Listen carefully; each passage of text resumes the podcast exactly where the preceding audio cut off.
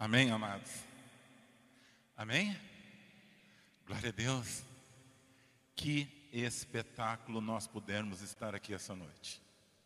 Muito bom mesmo. Quero apresentar a vocês a minha família, Kátia, minha esposa. Bênção de Deus na minha vida. Deus agindo de forma inacreditável, né? Dizem que eu orei muito e ela orou pouco.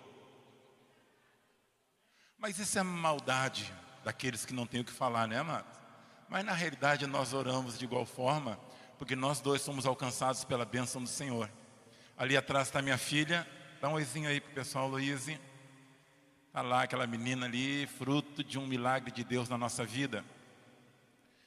E a gente quer hoje compartilhar alguma coisa com vocês aqui. Kátia vai estar ministrando uma canção. E nesse período de pandemia, muitas coisas aconteceram na nossa vida. Muitas coisas se deram, muitas coisas se transformaram. E de uma forma muito maravilhosa, parece estranho um pastor falar o que eu vou falar. Mas nós vamos sair dessa pandemia muito melhores do que nós entramos. Deus tem trabalhado muitas verdades dentro da minha casa. Dentro. E eu creio que tudo aquilo que nós somos fora de casa, primeiro tem que se dar dentro da nossa casa. E o Espírito Santo de Deus, ele vai trabalhando em nós. Ele vai ministrando as verdades do nosso coração. E quando lá em março nós fomos alcançados por essa pandemia, nós não imaginávamos o que ele faria nas nossas vidas, na minha vida, na vida da Cátia, na vida da Lou. A igreja literalmente começou a acontecer dentro dos nossos lares. E ali muitas coisas começaram a ser resgatadas. Muitas coisas. E a igreja também, que nós pastoreamos e temos responsabilidade, tanto em Torres, Capão, Canela, nós começamos a perceber algo de diferente. E eu comecei a entender algo que eu quero trazer para vocês essa noite. E o que eu quero trazer não é nenhuma novidade. Não é algo que você saiba, que não saiba. Não é algo que você vai sair daqui e dizer assim: Eu nunca ouvi falar isso. Mas eu entendo no Senhor, amado, que eu venho aqui confirmar algo que o Espírito já tem ministrado no coração de vocês. Amém?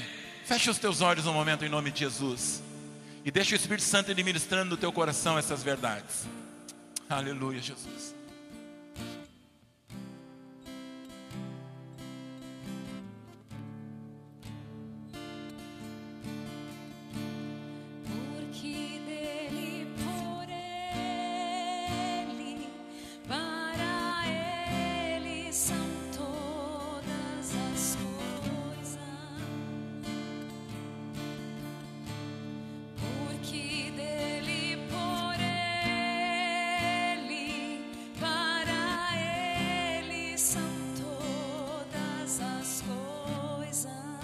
Pode levantar tuas mãos, sentado mesmo.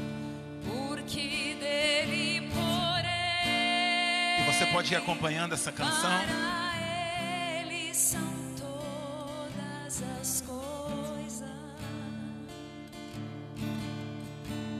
Porque dele por ele Aleluia. Eu queria que você abrisse a palavra de Deus. Lá no livro de Lucas, capítulo 24.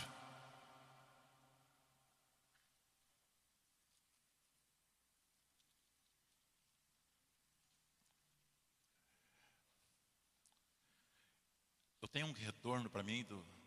Ah, tá aqui. Bem. Se fosse um mosquito, já tinha me mordido. Lucas 24, capítulo 10.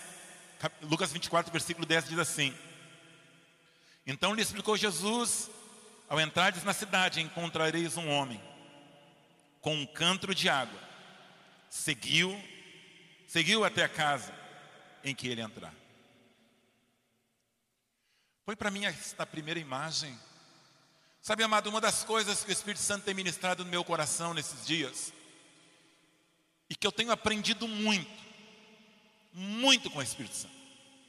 E ele tem mudado conceitos que eu tinha, que eram meus, princípios nas quais eu havia fundamentado algumas coisas na minha vida, e tem colocado aquilo que é dele dentro do meu coração. E nesse tempo que nós vivemos, esse tempo de pandemia, esse tempo de distanciamento, esses últimos oito anos, oito meses, Deus tem trabalhado muito na minha vida em relação às relações.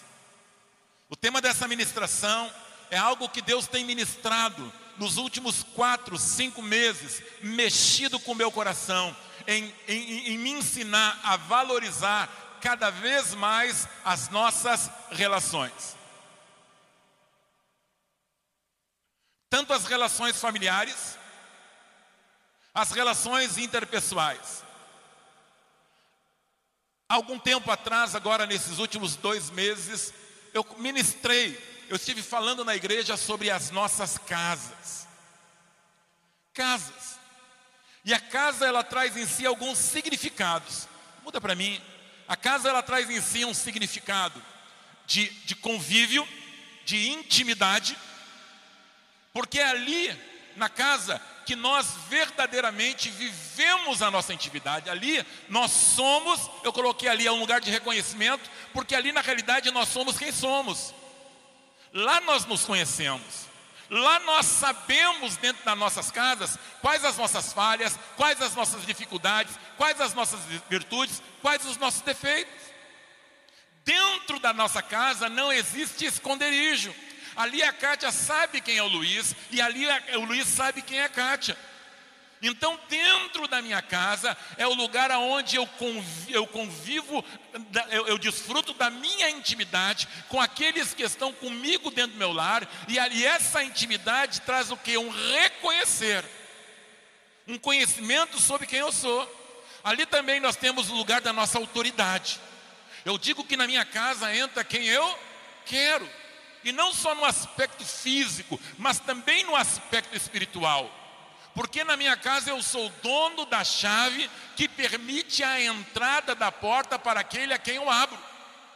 Então, ali dentro daquele lugar, é o lugar onde eu exerço a minha autoridade também, tanto física como também a autoridade espiritual. Porque na minha casa entra espiritualmente quem eu permitir. Quem eu não permitir, não tem lugar ali dentro. Ali eu coloco também assim: a nossa casa é o lugar do nosso refúgio, né? É o lugar da nossa proteção. Eu sempre digo, eu, eu gosto muito de viajar. Eu amo viajar, eu amo ir para longe, eu amo sair de férias. Mas, amados, como é bom quando nós voltamos para a nossa casa. Como é lindo quando você abre a porta da tua casa e entra para dentro dela, porque aquele lugar é o teu refúgio, aquele é o lugar da tua proteção, aquele ali é o teu cantinho amado que tu tem, ali tu desfruta, ali tu és você mesmo. Então, esta casa que nós temos, a nossa habitação, ela é o lugar do nosso refúgio, ela é também o lugar da nossa proteção, e ela também é o lugar dos nossos adornos dos nossos enfeites, dos nossos cuidados. E é interessante, amados, que Jesus, a palavra de Deus relata que ele entrou em, em 12 casas, somente uma casa ele foi forçado a ir. Mas as 11, as 11 casas que ele entrou, lógico que ele entrou em outras casas, mas que não estão relatados na palavra, nessas 11 casas, o que, que acontecia? Sempre quando Jesus ia em alguma casa, havia nele uma disposição, uma finalidade, um objetivo naquela visitação. Então, sempre quando Cristo chegava em algum lugar, alguma coisa acontecia nesta visitação. Você está entendendo isso, amado? Então, Jesus nunca chegou em um lugar sem ter um objetivo definido sem que alguma coisa viesse a acontecer. Cristo, quando entrava, o ambiente era transformado pela presença dele, e quando ele saía daquele lugar, alguma coisa ele deixava de ser transformador para aqueles que habitavam naquele lugar. Então eu coloquei ali algumas perguntas para nós pensarmos em relação a nós, para que nós possamos depois chegar onde o Espírito quer nos levar. Primeiro, qual é o nosso objetivo? Qual o propósito, né? Quando nós entramos, quando nós vamos, quando nós visitamos a casa de alguém. O que, que acontece, amado? Quando você entra em uma casa? O que, que acontece você que está em casa, vendo pela internet? O que, que acontece? O que, que você leva? Qual é o propósito de você quando você vai a algum lugar?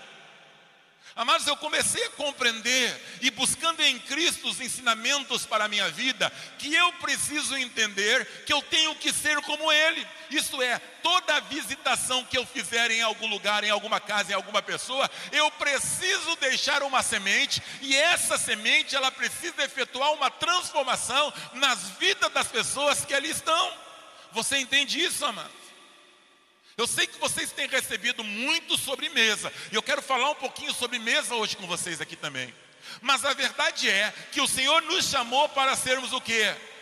Não só diferente, mas para fazermos também a diferença da forma que Cristo, da mesma forma que Cristo fazia nos lugares que ele entrava.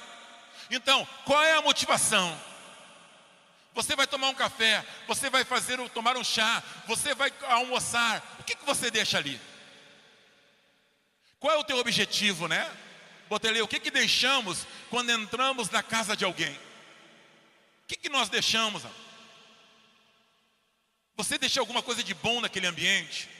Você deixa alguma coisa que transforma aquele lugar? Você entende o papel que você tem quando você, quando alguém abre a porta e convida você para participar das suas, da relação dele? E esta é uma compreensão que nós precisamos ter. Porque muitas vezes nós passamos por lugares, mas é como nós não passássemos. Ou muitas vezes nós passamos por lugares e o que nós deixamos naquele lugar não evidencia quem nós somos em Cristo. Você entende isso, amado? Muitas vezes aquilo que nós falamos, muitas vezes aquilo que nós comunicamos, muitas vezes aquilo que nós repartimos com a pessoa que senta à mesa conosco, em, em, em ter aberto a porta da sua casa, para nós entrarmos, aquilo que nós fazemos não apronta para Deus. E Deus tem nos chamado para este tempo de relações profundas, porque portas estão se abrindo, casas estão se abrindo, para que eu e você possamos entrar valorizando essas relações e deixando aquilo que é do Senhor. E a terceira que eu coloquei ali sim a importância de entendermos o valor de trazer Cristo para dentro das nossas casas. Em cima disso, amado, nós vamos crescendo, e em cima disso nós vamos sendo trabalhados pelo Senhor. Então, casa ele era um lugar de intimidade, casa é um lugar de autoridade, casa é um lugar de reconhecimento, casa é um lugar de refúgio, casa é um lugar de zelo. Aí o que, que nós vemos? Eu botei algumas casas que o Senhor entrou. E cada uma dessas casas que o Senhor se adentrou, aconteceu algo. Botei ali, ó, a casa de Pedro. O que, que aconteceu ali? Na casa de Pedro, o Senhor cura quem? A sua sogra. Mas é interessante, se nós entrarmos nessa história, nós não vamos ter tempo de fazer isso aqui, porque cada uma dessas casas tem um significado, cada uma dessas casas tem um ensino, cada uma dessas casas tem uma particularidade. Mas o que, que acontece? Olha só, quando ele chega na comunhão, quando ele entra naquela casa, havia alguém em estado febril. Essa pessoa estava o quê? Debilitada. Essa pessoa estava enferma, essa pessoa estava de cama. Mas quando Jesus chega naquele lugar ali, o ambiente de cura se estabelece, porque Jesus leva consigo aquilo que Ele é, que é o Senhor que cura. Mas vamos entender aqui alguma coisa, amado. Essa cura não foi uma cura sem propósito. Essa cura foi uma cura com um propósito, porque ela nos ensina, porque diz que ela foi curada, e o que, que acontece? A Bíblia relata que ela se levanta e começa a servir. Amados, vamos entender isso para que nós possamos compreender a ação do Espírito sobre nós e através de nós, quando nós entramos em algum lugar, em algum ambiente. Nós somos levados ali justamente para que Deus possa nos usar e aquele que está acamado, e eu não estou falando aqui numa questão física somente, mas muitas pessoas estão hoje acamadas emocionalmente, acamadas espiritualmente, estão em estado febril, estão debilitadas mas através daquilo que você carrega na tua vida, vai operar o que? Cura, para aquela pessoa deixar o seu lugar de, na, na sua cama e se levantar a servir o seu Senhor. Você entende isso, amado? Depois nós colocamos ali a casa de Jairo, aonde havia morte, o Senhor levou o que? Vida. Depois nós fomos colocando Marta e Maria, ele leva ensino palavra de direção, entendimento de prioridade. O que, que é mais importante? Todas as coisas são valorosas, mas existem momentos que o Senhor quer que você pare para lhe escutar. E deixa eu te dizer uma coisa, crente cristão, nós não podemos sair desse período pandêmico da mesma forma que nós entramos, na mesma dimensão ou na mesma temperatura de intimidade com o Senhor que nós tínhamos em março. Amados, aqueles que são de Deus, eles precisam passar por uma transformação da compreensão em relação ao que, que é intimidade com Deus. Porque nós ficamos um tempo retirados. Mas para quê, amados? Só para deixar de vir na igreja? Não. Para nós nos aprofundarmos naquilo que é relacionamento com o nosso Deus. Você entende isso, querido? É um tete a tete. É o mais próximo. E ali na casa de Marta e Maria, Deus vai, Cristo vai ensinando. Depois nós vemos ele entrando na casa de Zaqueu, uma, uma, uma história tão conhecida, aonde ele leva o que? Ele vai levando salvação. Depois nós vemos ali na casa de Cafarnaum, aonde ele leva uma consciência do que, que é mais do que o mais importante é a eternidade. Pega depois essas histórias da palavra de Deus e dá uma, dá uma lida, dá uma analisada, tem muito mais para nós aprender. Então, quando Jesus entrava nas casas, ele mudava o ambiente, ele transformava, ele modificava casas, lugar de intimidade. Amém? Semana passada nós tivemos uma conferência na igreja. E nós tivemos três dias que nós falamos sobre família. Família. Especificamente, nós ministramos sobre três, três bases. Três bases aonde nós, nós devemos construir as nossas casas. Primeira noite nós falamos sobre a base espiritual. A segunda noite nós falamos sobre a base emocional. E na terceira noite nós falamos sobre as bases físicas das nossas relações. Por que hoje, amado? Por que isso? Preste atenção e deixe o Espírito Santo ministrar no teu coração. Hoje a sociedade é uma sociedade fragilizada. Mas a razão pela qual a sociedade está fragilizada é justamente em função de que hoje as famílias se encontram enfermas. E por que, que as famílias estão se encontrando, estão se, têm, têm se encontrado em enfermidade? Porque elas não estão conseguindo e entendendo e compreendendo o valor que tem as suas relações. Quando nós falamos de casa, a casa traz consigo um significado. Mas o que, que nós vemos aqui nesse texto que a gente leu aqui? Então lhe explicou Jesus, ao entrardes numa, ao entrardes na cidade, é, passa para mim ali, Bruna. Ao entrarmos na cidade, depois ele diz assim: encontrareis um homem, né? Vai passando. Passa para nós. Vai. Vamos ver aqui se a gente chega lá. Tá, cidade. Ao encontrareis um homem com um canto de água, seguiu até a casa que ele entrar. Mais adiante nós vemos o que? Jesus na mesa. Então, quando nós conseguimos compreender o valor da casa e o que, que esse texto significa para nós no sentido de propósito de Deus para nossas vidas, nós conseguimos discorrer e ir ao encontro do seu objetivo principal. Olha o que diz ali, eu botei ali, ó, cidade. É uma responsabilidade geral. Quando Deus me enviou, olha só, quando Deus me enviou para Torres, Ele me levou lá não simplesmente porque lá era um lugar bom, muito embora lá é muito bom de morar. Mas Deus me leva naquele lugar com uma responsabilidade com aquela cidade. Eu não fui simplesmente, ou eu não fui unicamente, para ministrar sobre uma igreja. Eu entendi no meu coração que eu estava indo para aquele lugar com uma responsabilidade com a cidade.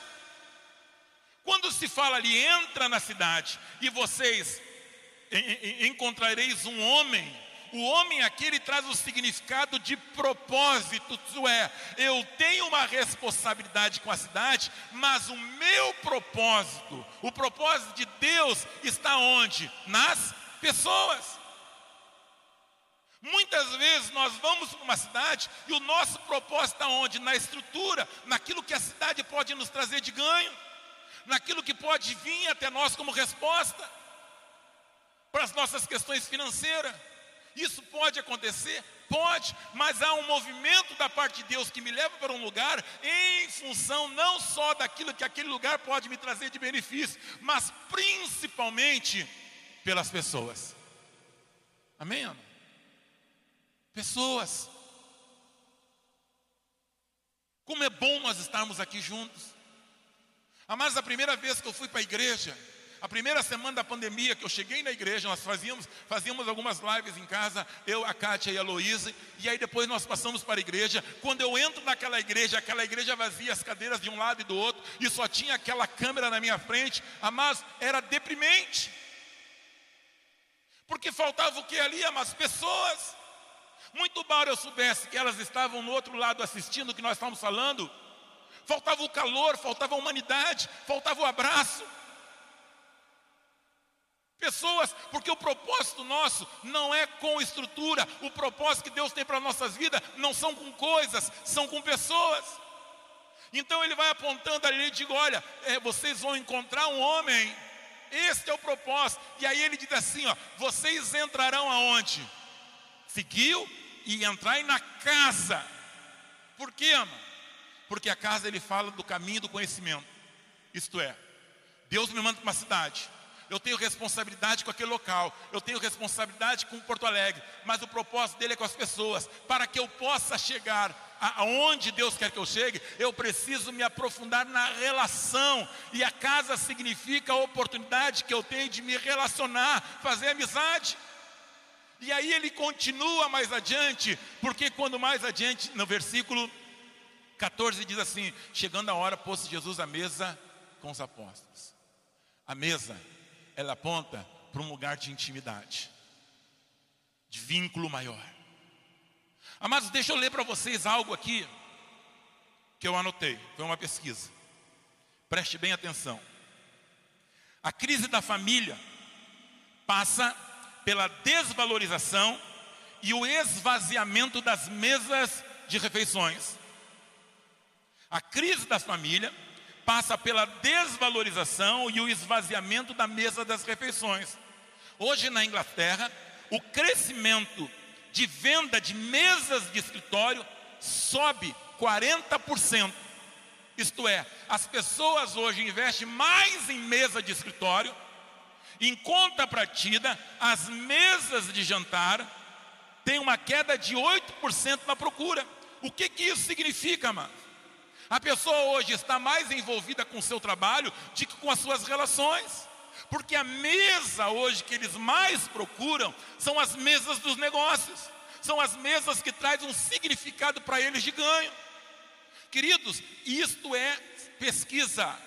Hoje se diz e se chegou à conclusão que os jovens, que os homens, que as mulheres que têm maiores dificuldades na sua vida que se enveredaram por questões de drogas, que procuram, procuraram o caminho da prostituição, do engano, da mentira, essas pessoas, elas foram abduzidas, abstraídas da oportunidade de se relacionar na mesa com seus pais. Você entende o que eu estou falando? Eu estou falando de valorizando nossas relações. Isso é pesquisa, querido. Pessoas que não tiveram a mesa das refeições, e as mesas das refeições aqui significa a valorização dos relacionamentos, que não tiveram a oportunidade de olhar olho no olho do pai e da mãe, de conversar, de desfrutar desse relacionamento. A maioria, a grande, a grande parte desses que hoje estão é, é, é, em busca em preencher o seu vazio, é em função disso. Olha só outro dado aqui. No Brasil, 40% das famílias não participam do jantar juntas. 40% das famílias do Brasil, elas não têm o costume de jantar, e não estou falando de almoço. Eu estou falando de jantar, mesa das relações, à noite, chegar em casa, olhar nos olhos, conversar. Sabe o porquê, queridos? Porque isso tem sido desvalorizado. E dessas, olha só o que diz aqui, ó, 70% dessas que fazem, que comem na mesa, elas jantam com a TV ligada. Elas jantam mexendo no celular. Elas jantam, mas estão na mesa com os seus, mas não estão conversando, não estão olhando olho nos olhos. Por que isso, amados? Porque o diabo ele tem trabalhado contra a mesa. Ele tem procurado trabalhar contra as relações. Porque o seu propósito é esvaziar a mesa. E esvaziando a mesa, esvaziando o seu significado, ele vai conseguindo que é atingir o propósito que ele tem, que é justamente fragilizar, nos trazer um dano. E o Espírito Santo tem trabalhado isso na minha vida, amados. O Espírito Santo tem mexido comigo em relação a isso. Eu entender os valores, os valores das relações e entender que existe um propósito de Deus com a mesa de nós, porque a mesa ela traz consigo ensino para nossas vidas. Os vínculos de proximidade, os vínculos relacionais, eles nos fazem crescer. Você entende isso, amado? Quando nós paramos para olhar um nos olhos dos outros, e quando nós começamos a falar no coração dos outros, sem o medo, isso nos faz crescer. Abre lá em Marcos 14, Marcos 16. Marcos 16. Deixa eu trazer só um significado da mesa para que nós possamos entender aqui um pouquinho mais adiante. Sei que vocês receberam muito em relação à mesa semana passada aqui, através da vida do pastor Galvão. Mas aqui é interessante esse texto aqui, amado. Olha 16:9, havendo ele ressuscitado de manhã, cedo no primeiro dia da semana, apareceu primeiro a Maria Madalena, do qual expeliram sete demônios. E partindo ela foi anunciada àqueles que têm sido companheiros de Jesus, se achavam tristes e choravam. Olha o que diz aqui. E estes ouvindo que ele vivia e que fora visto por ela, não, o que, que diz aqui? Não, acreditado, eles não creram, eles foram incrédulos. Alguém falou algo relacionado a um fato que havia acontecido, mas eles não acreditaram. Aí continua aqui. Depois disso, manifestou-se de outra forma a dois deles que estavam a caminho para o campo. Indo, e, indo eles o anunciaram aos demais. Mas também esses dois, eles não deram o quê? Crédito. Agora deixa Jesus falar contigo. Aqueles homens ali, aqueles discípulos ali, haviam recebido o quê? A informação, a notícia, o anúncio de que Jesus havia o quê? Ressuscitado. Agora deixa eu perguntar para vocês: Jesus não havia falado para eles antes de morrer que ele ressuscitaria? Sim ou não? Sim. Mas amados, deixa eu te dizer uma coisa: nós, seres humanos, nós trazemos uma capacidade enorme de esquecermos rapidamente aquilo que nos foi dito no dia da adversidade. Amados, muitas vezes nós viemos para a igreja nós recebemos uma palavra de Deus, nós saímos da igreja inflamado, nós saímos da igreja crendo, nós chegamos é, é, pegando fogo, mas daqui a pouco passa um dia, passa dois dias, acontece uma dificuldade, tudo aquilo que nós recebemos de Deus, que era para nos manter firme no dia da adversidade, nós esquecemos. Já aconteceu isso contigo, amado? Não sei se contigo, mas comigo aconteceu. E aqui também, os discípulos passam por isso. Eles esqueceram que Jesus já havia falado, anunciado, e depois nós vamos ver isso nos textos. Mas agora, Jesus, conhecedor do coração deles, o que, que diz no versículo 14? Finalmente apareceu Jesus aos onze. Quando estavam onde, amado? À mesa. Mas quando Jesus chega na mesa com eles, o que que Jesus faz, amado? É interessante esse texto aqui, porque muitas vezes nós passamos por cima dele. Quando nós estamos em missologia, nós incluímos esse texto aqui no ensino da grande comissão, porque nós olhamos para a grande comissão que Deus nos deu. Mas, querido, o que, que Jesus diz para eles assim, ó? Censurou-lhes a incredulidade e a dureza do coração, porque não deram crédito aos que tinham visto já ressuscitado. Então Jesus, quando senta na mesa, Jesus fala para aqueles homens aquilo que eles precisavam ouvir naquele momento, para que houvesse o que? Cura no coração deles. A mesa, a mesa é um lugar de transparência, a mesa é um lugar de verdade, a mesa é onde as nossas relações são colocadas à prova.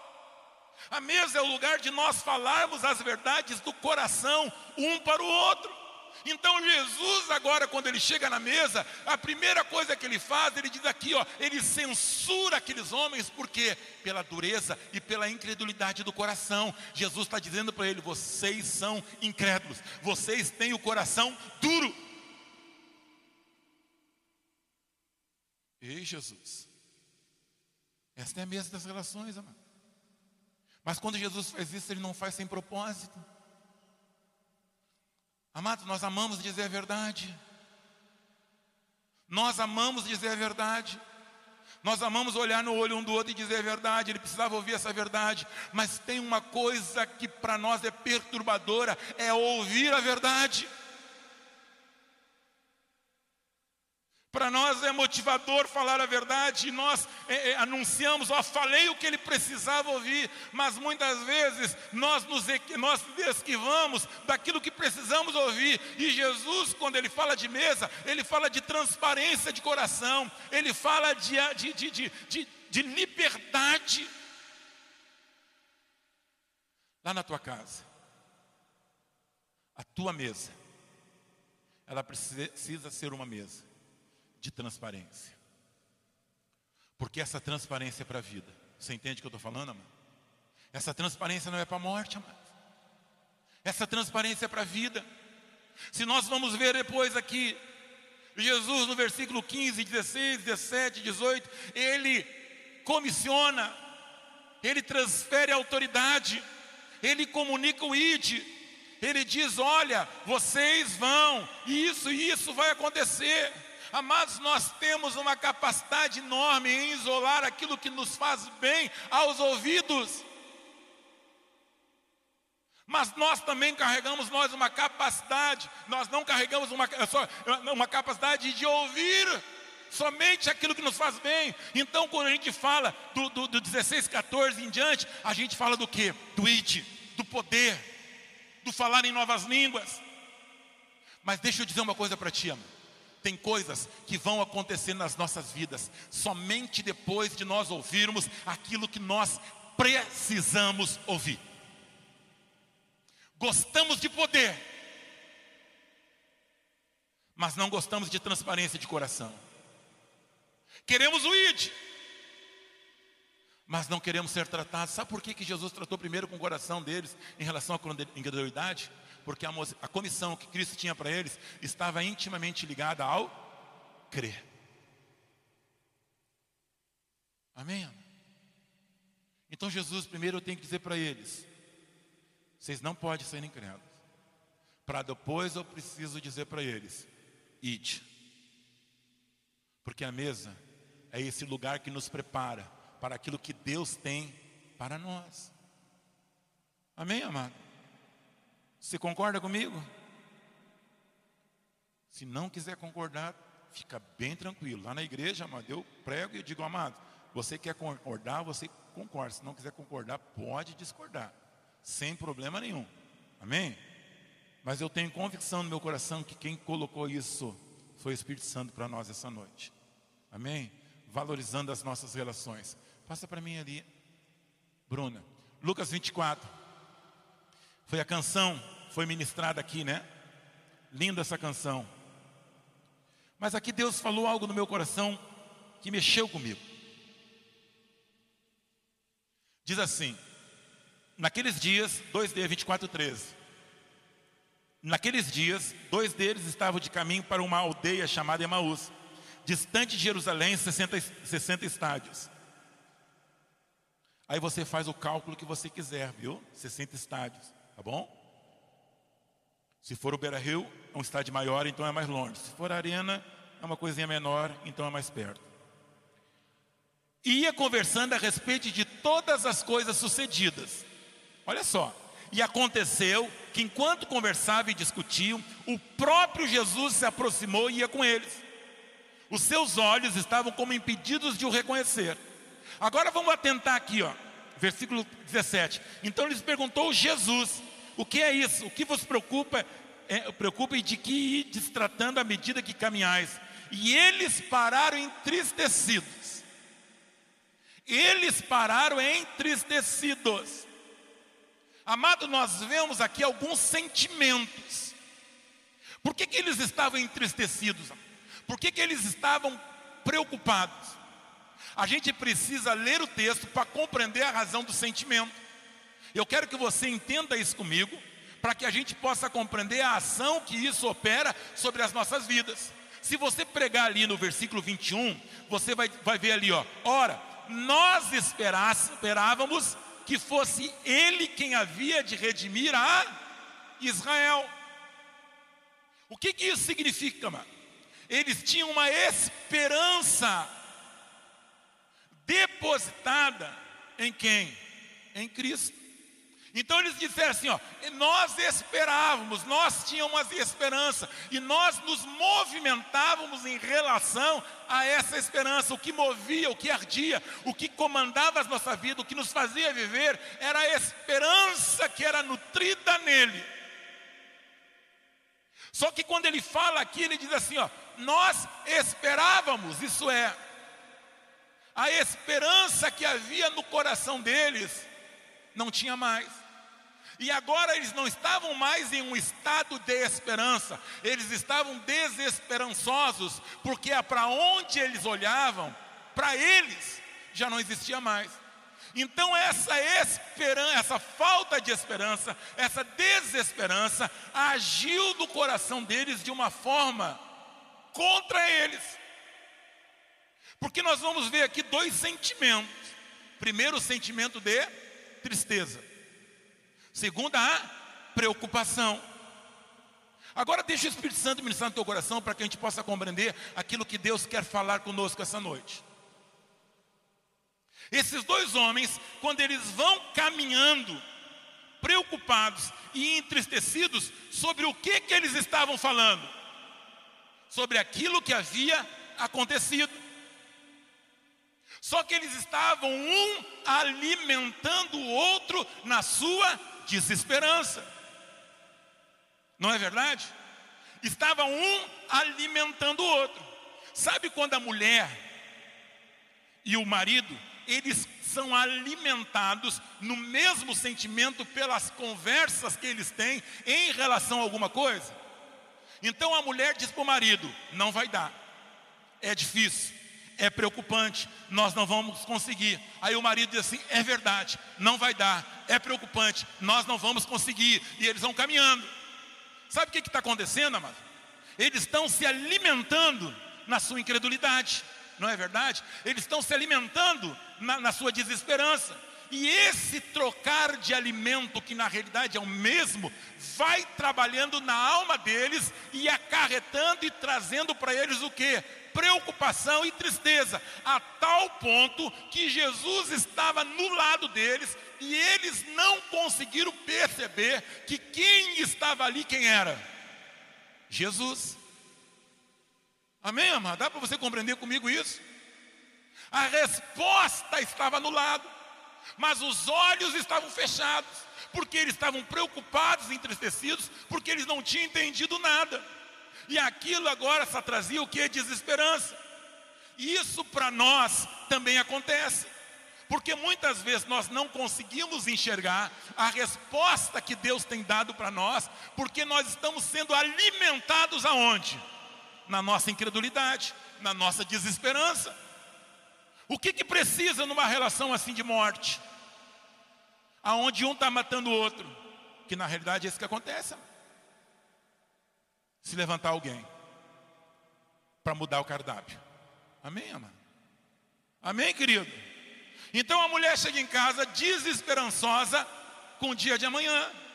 E ela diz: Não vai dar, estou preocupada, não adianta trabalhar. Ela não vai encontrar no marido alguém que semeia isso o marido vai bater o pé e vai dizer: Não, mulher, é poder, vai dar, não te preocupa, vamos semear. Então ele vai quebrar esse ciclo, amado, na esperança, e isso vai colaborar para que os olhos estejam abertos e essa mulher consiga enxergar que a resposta esteja onde? Perto. Está onde? Perto. Agora vamos, vamos, vamos, vamos adiante aqui. E eles falaram Ora, nós esperávamos que fosse ele quem havia de redimir Israel. Mas depois de tudo isso, já é esse terceiro dia desde que tais coisas sucederam. Agora olha a resposta de Jesus. 25. Então lhes disse Jesus: Nécios, tardos de coração para crer, tudo que os profetas disseram, porventura não convia que Cristo padecesse e entrasse na sua glória?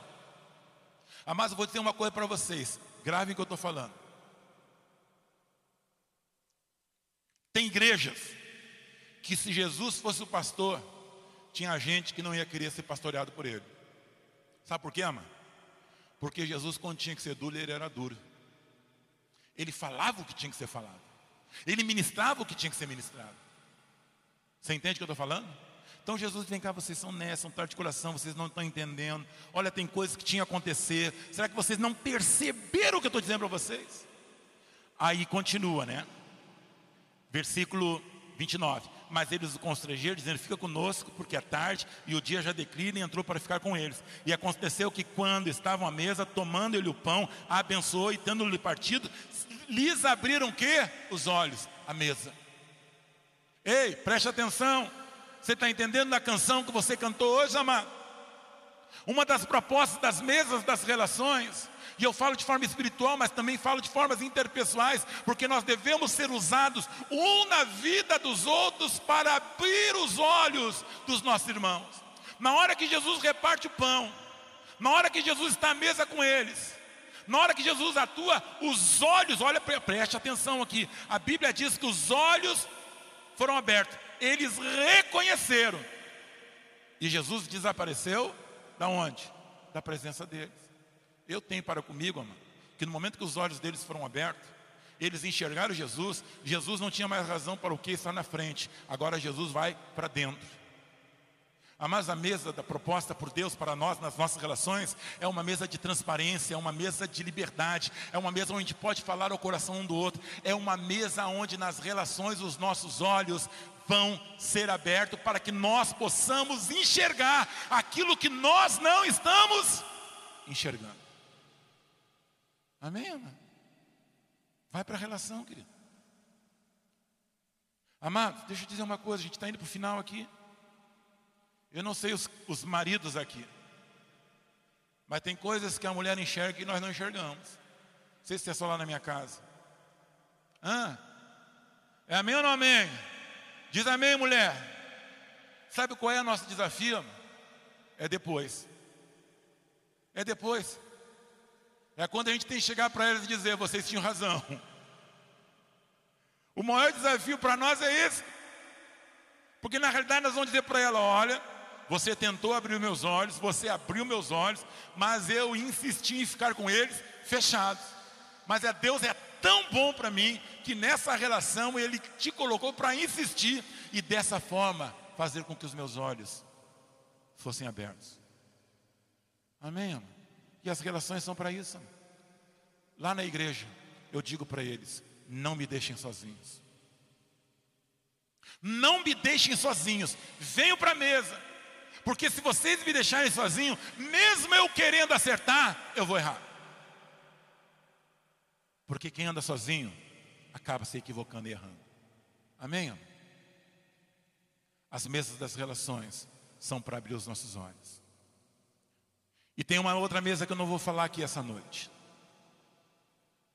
Mas é uma mesa muito desafiadora. A Bíblia diz que Jesus entrou numa casa, ele foi convidado pelos, por um fariseu para jantar e se pôs à mesa. E tudo aquilo que era para ele receber daquele que o havia convidado para a relação, para aquela relação, ele não recebeu. Mas Deus providenciou alguém.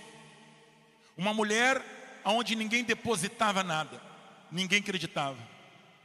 A Bíblia diz que aquela mulher, ela deu a Cristo aquilo que lhe era, que, que, que lhe competia, aquilo que era para ele na relação.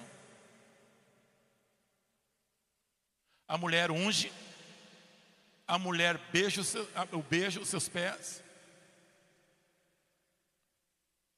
A mulher lava os seus pés, beija e unge.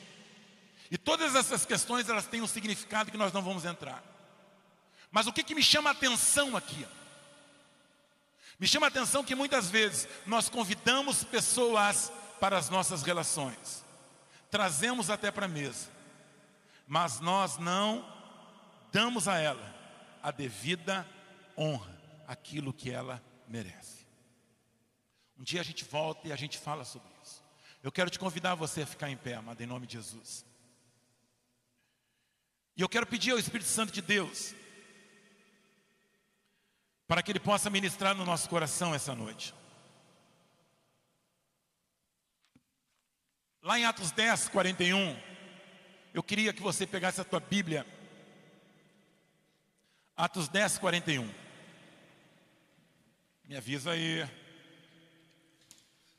Atos 10, 41 diz assim. Muito obrigado.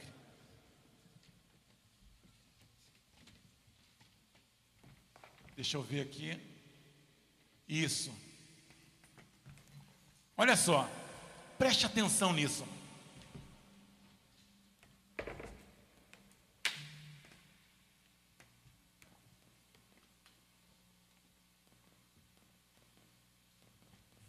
Aleluia. A este ressuscitou Deus no terceiro dia e concedeu que fosse manifesto, não a todo o povo, mas as testemunhas que foram anteriormente escolhidas por Deus, isto é, a nós que comemos e bebemos com Ele, depois que ressurgiu dentre os mortos. Amados, deixa eu dizer uma coisa rapidamente para ti. Existem coisas que são para todos. Existe o Logos, e esse Logos, ele vai ser manifesto a todos de uma maneira geral. Mas existe um rema de Deus que é uma revelação específica que o Senhor tem para aqueles que comem e bebem com Ele à mesa. O que, que isso significa para mim e para ti, amado? Tanto no que se diz respeito a Deus. Amado, tem coisas que Deus só vai te revelar quando você estiver numa relação profunda de intimidade com Ele. Existem coisas que você que está em casa escutando, nós precisamos entender. Nós queremos obter, nós queremos ter a revelação, mas nós não queremos ter o pagar o preço de sentar à mesa. Agora, nas nossas relações interpessoais, existem coisas, amado, que podem ser para todos, mas existem coisas na tua vida que você só deve repartir com aqueles que você senta com eles à mesa. Não é para todos. Muitas vezes nós temos essa facilidade do geral e tornamos todos participantes daquilo que é somente para alguns. Mas entenda na tua vida que Deus vai levantar pessoas das tuas para as tuas relações se aprofundarem. E dessa forma, você em Jesus encontrar nessas vidas alguém que você pode compartilhar a tua intimidade. Você entende isso em nome de Jesus, amor? Eu queria que você levantasse as tuas mãos aos céus, eu quero orar por ti agora. Estamos encerrando essa reunião. Pai, em nome de Jesus Cristo de Nazaré, eu quero liberar hoje sobre a vida dos meus irmãos, Pai. A palavra da tua promessa, Deus. A palavra que vem de ti. Deus, nós sabemos o quanto que é importante. Nós temos no nosso, no nosso coração a liberdade de falar. Pai, nós sabemos o quanto é importante, Deus, nós temos os nossos olhos abertos e comermos do pão que o Senhor tem para nós. Deus, abre o nosso entendimento em relação a isso e ministra sobre nós as tuas verdades, em nome de Jesus. Você pode dizer amém? Vamos encerrar essa reunião hoje cantando mais essa canção. Que Deus te abençoe, você que está em casa. Que Deus possa estabelecer sobre a tua vida aquilo que é dele, em nome de Jesus. Amém, amado.